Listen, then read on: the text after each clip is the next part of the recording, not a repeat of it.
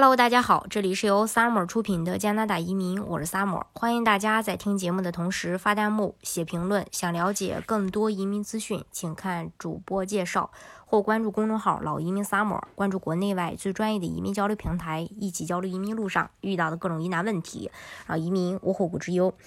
那呃，这几年加拿大出了好几个新的试点移民计划，像 IRP 啊，北方偏远社区的试点移民计划就是其中的一个。它针对的是加拿大比较偏远的十一个社区，呃，然后。呃，当然，他的申请要求的话，其实我在以前的节目当中呢，就跟大家分享过。那今天就针对他的申请要求，再不跟大家做一个详细介绍。那我们更跟大家今天介绍一下更细节的一些问题，比如说。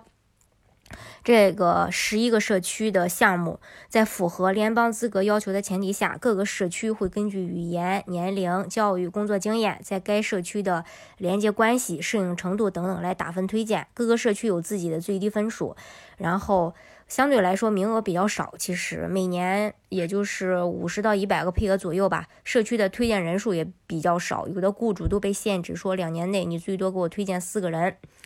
呃，另外，社区委员会也将会在每个月的最后一天去接收申请人。委员会向那些呃最符合社区标准的候选人去推荐。社区委员会最多可推荐十名申请人，未被选中推荐的申请人将会重新放回这个候选池。申请人将在首次申请日期后三个月内考虑推荐，之后申请将被拒绝，但申请人可以选择重新申请。另外，社区标准也比较高，要求申请人英语或者法语四分或五分或更高。它根据职业要求，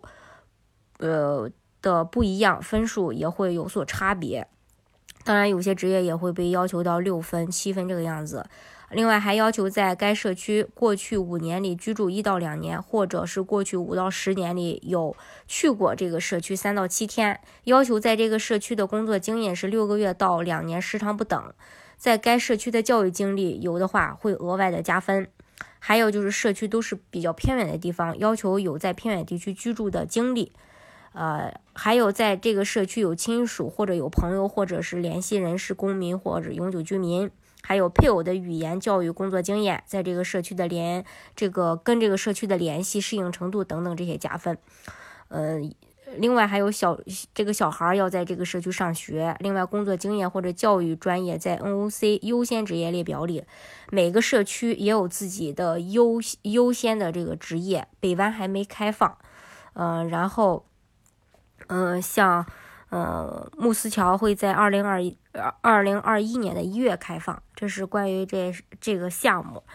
嗯，这个项目其实看着申请要求会简单一些，但是如果你去具体到某一个社区的话，就像我刚才总结的这些，就是每个社区都会有自己的一个审核的标准，呃，这是这一点。所以大家在选择这个项目的时候呢，呃，一定要去看清楚这个社区的一些申请要求，还有它的一个呃分数。呃，如果你够，你你才去申请；如果分数不够的话，建议大家就不要做这个项目，再去考虑其他的项目。好，今天的节目呢，就给大家分享到这里。如果大家想具体的了解加拿大的移民政策的话，欢迎大家看主播介绍或关注公众号“老移民 summer”，关注国内外最专业的移民交流平台，一起交流移民路上遇到的各种疑难问题，让移民无后顾之忧。